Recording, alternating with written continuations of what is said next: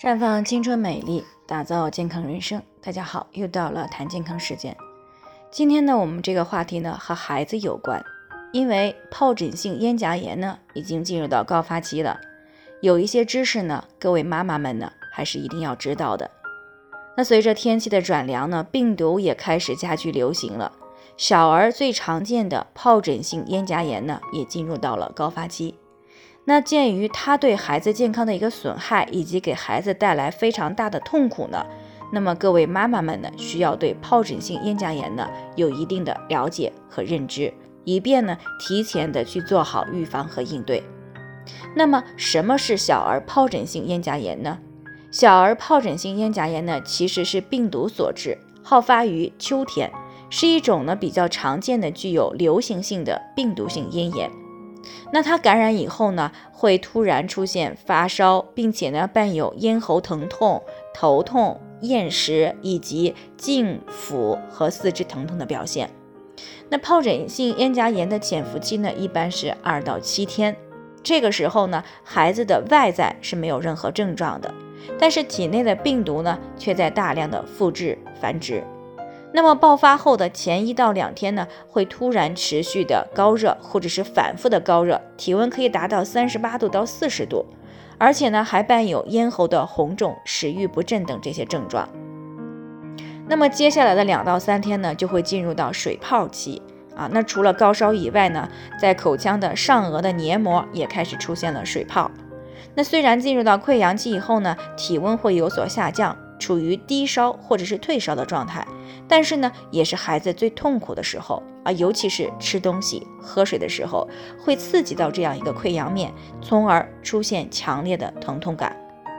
那需要强调的是呢，在发作期呢，家长要随时去监测孩子的体温。那我们可以使用物理降温，或者是服用退烧药的方式，来防止高热惊厥现象的出现。那么疱疹性咽颊炎的传播途径到底是什么呢？啊，疱疹性咽颊炎呢是由肠道病毒引起的，它的主要传播途径呢是粪口和呼吸道，而且呢不仅感染性强，传播的速度也非常快。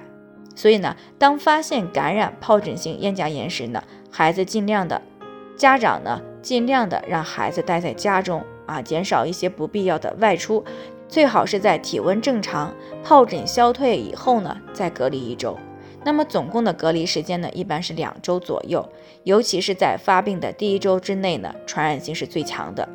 那同时呢，家长呢也尽量的少串门，因为家长也可能会成为疱疹性咽颊炎的传播媒介啊，以免呢再感染到其他的孩子。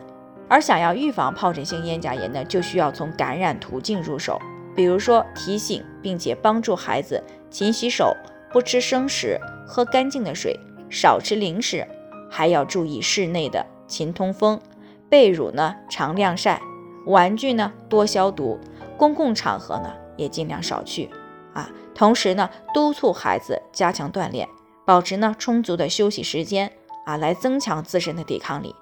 那尤其是现在呢，在国庆节期间呢，走亲访友的过程当中，零食比较多。啊，吃住的环境呢也和家里不一样，再加上奔波呢，很容易在免疫力差的时候呢，接触了疱疹病毒而出现了疱疹性咽颊炎。所以呢，各位妈妈们呢，在这个时期啊，一定要格外的注意。最后呢，还是要提醒大家，每个人的健康情况都不同，具体的问题呢要具体分析。如果您有健康方面的问题想要咨询呢，可以关注微信公众号“普康好女人”。添加关注以后呢，回复“健康自测”，健康老师呢会针对个人的情况呢做一个系统的分析，然后呢再给出个性化的指导意见。这个机会啊还是蛮好的，希望大家能够珍惜。今天的分享呢就先到这里，我们明天再见。